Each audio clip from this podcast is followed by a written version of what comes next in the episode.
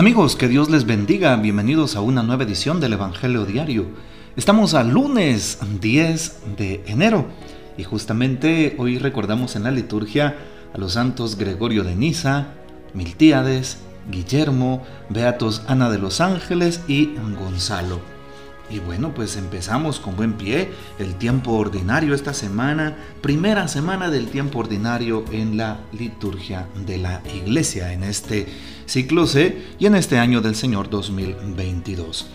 San Melquiades, oriundo de África, la historia no registra año de nacimiento, fue el Papa número 32 de la Iglesia Católica, elegido en el año 311 convocó un concilio para condenar la herejía donatista, que pretendía otorgar validez al sacramento con base en la dignidad del ministro celebrante y no en la eficacia de por sí mismo, ex opere operato.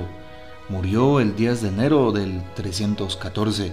Sus restos se consideran sepultados en las catacumbas de San Calixto en Roma.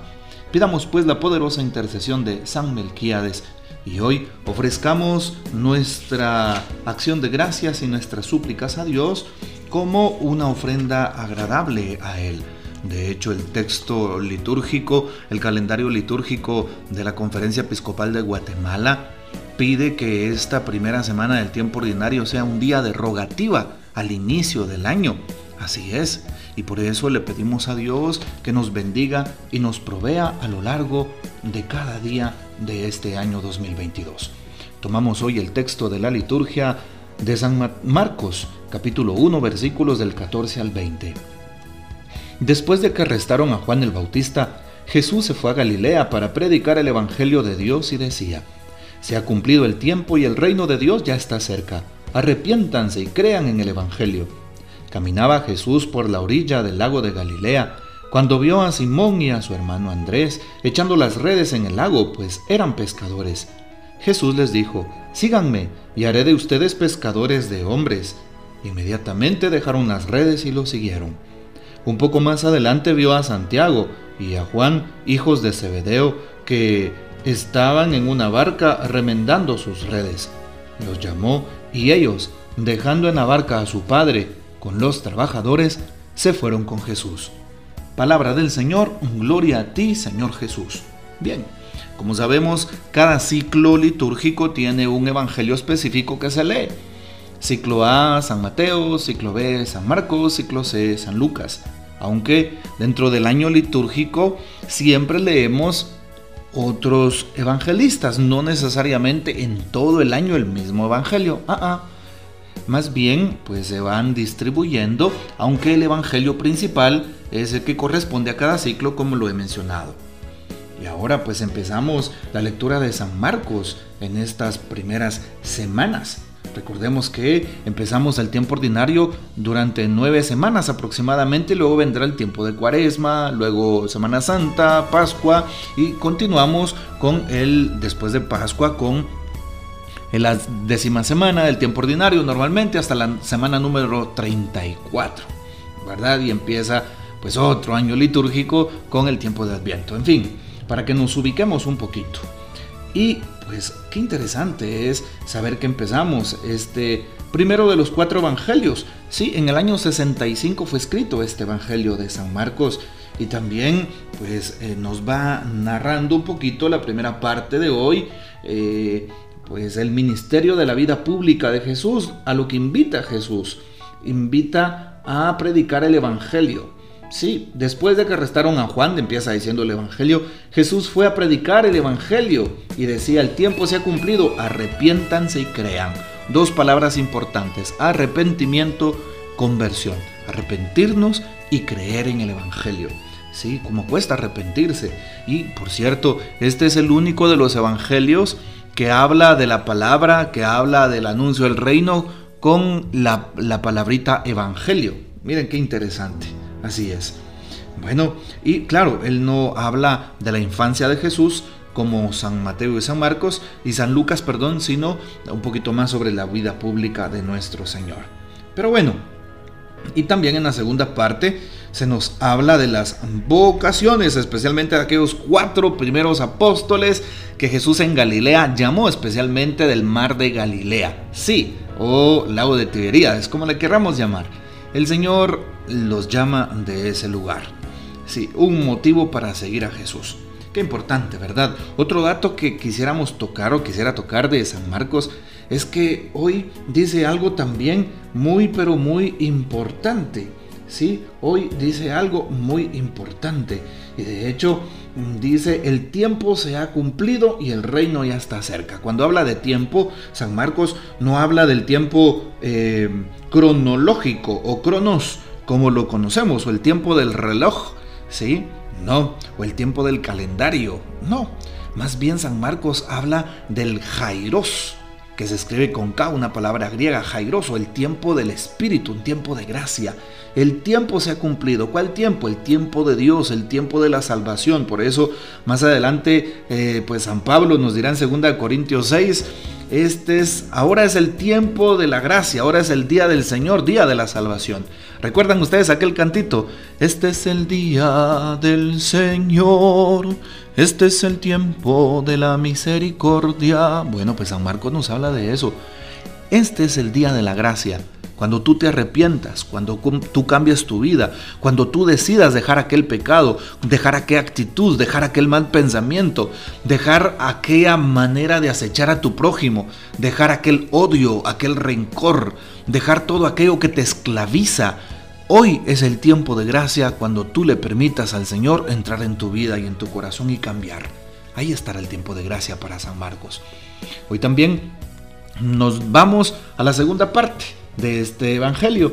Y es precisamente la llamada. Así es, hoy San Marcos toca la llamada. Ojalá que pudieras compartir este Evangelio con los jóvenes. Sí, una llamada a los jóvenes hoy, de manera especial. Bueno, la llamada para todo cristiano, la llamada si tú eres padre o madre de familia, si tú eres adulto, si tú eres de la tercera edad, no importa la edad que tengas, hoy Jesús te llama, Jesús te llama. Así que respóndele.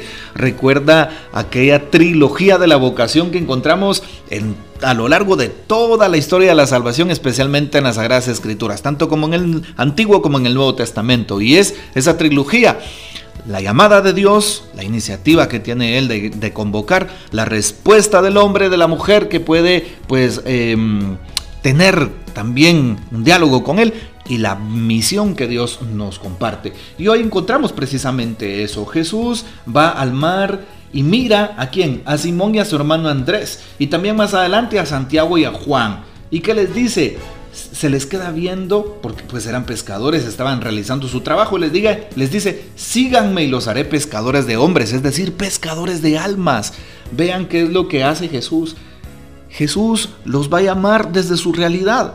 Jesús no busca ángeles para, llamar, para hacer una llamada. No, Jesús no busca personas perfectas para hacer una llamada. No, eran pescadores. Estaban en, un lugar público pescando. Eran hombres que, se dedicaban a una eh, profesión eh, específica de su tiempo. Como tú puedes dedicarte a ser secretaria, a, a ser contador, a una empresa, te puedes dedicar a la oficina, te puedes dedicar a la agricultura, te puedes dedicar, no importa qué trabajo digno, media vez lo hagas dignamente, Jesús te está llamando. ¿Y por qué Jesús está llamando?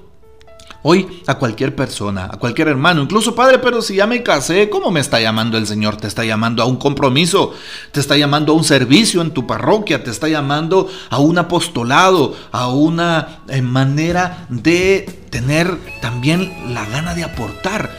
¿Cuánta gente hoy vive sin aportarle nada al reino? ¿Cuántos viven solamente de manera egoísta para sí mismos? Perdonen que diga esto, pero es la verdad. ¿Cuántos cristianos con pereza espiritual?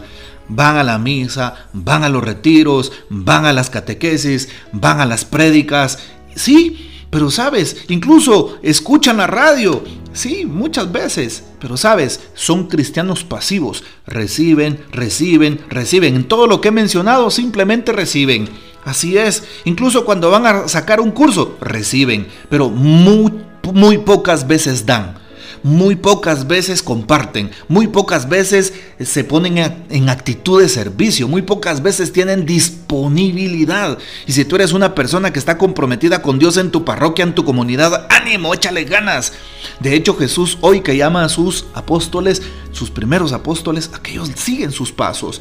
Y dejándolo todo lo siguieron, dice San Lucas capítulo 5, así es.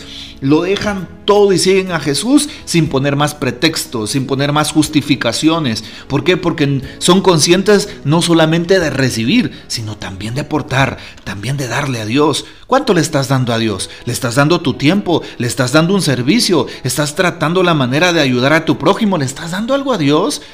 Pregúntate también eso y sé sincero contigo mismo antes de que llegue el último momento, como lo dice el hermano Pedro de San José de Tancur, ¿verdad? Antes que venga la muerte, lo dice aquel cantito, yo pueda ofrecerme a Dios. Así es.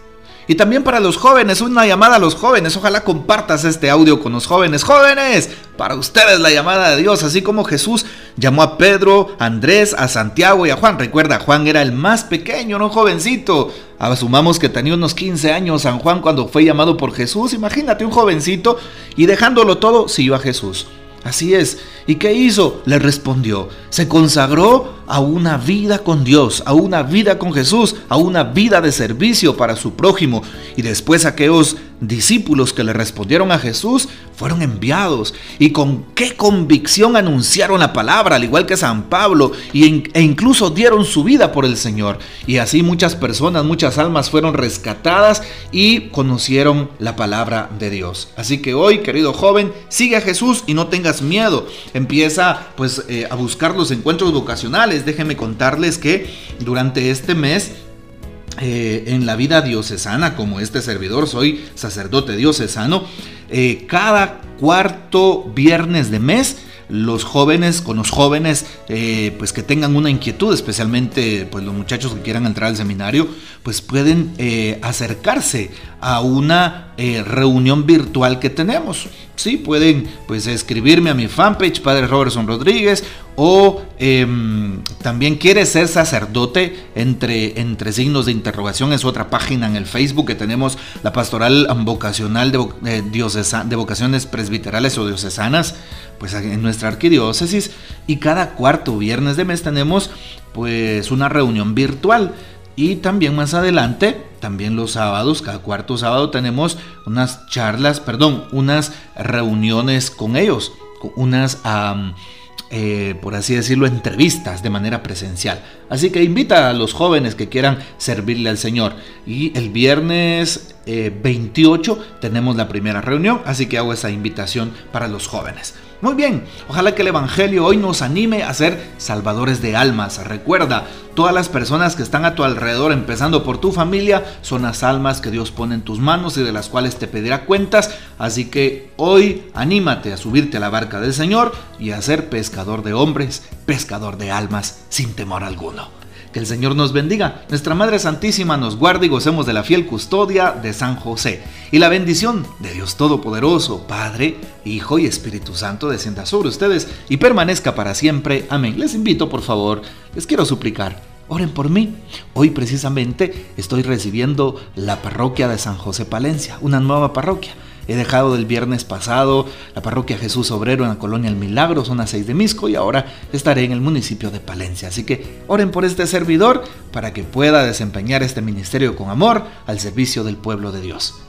Hasta mañana y comparte este audio.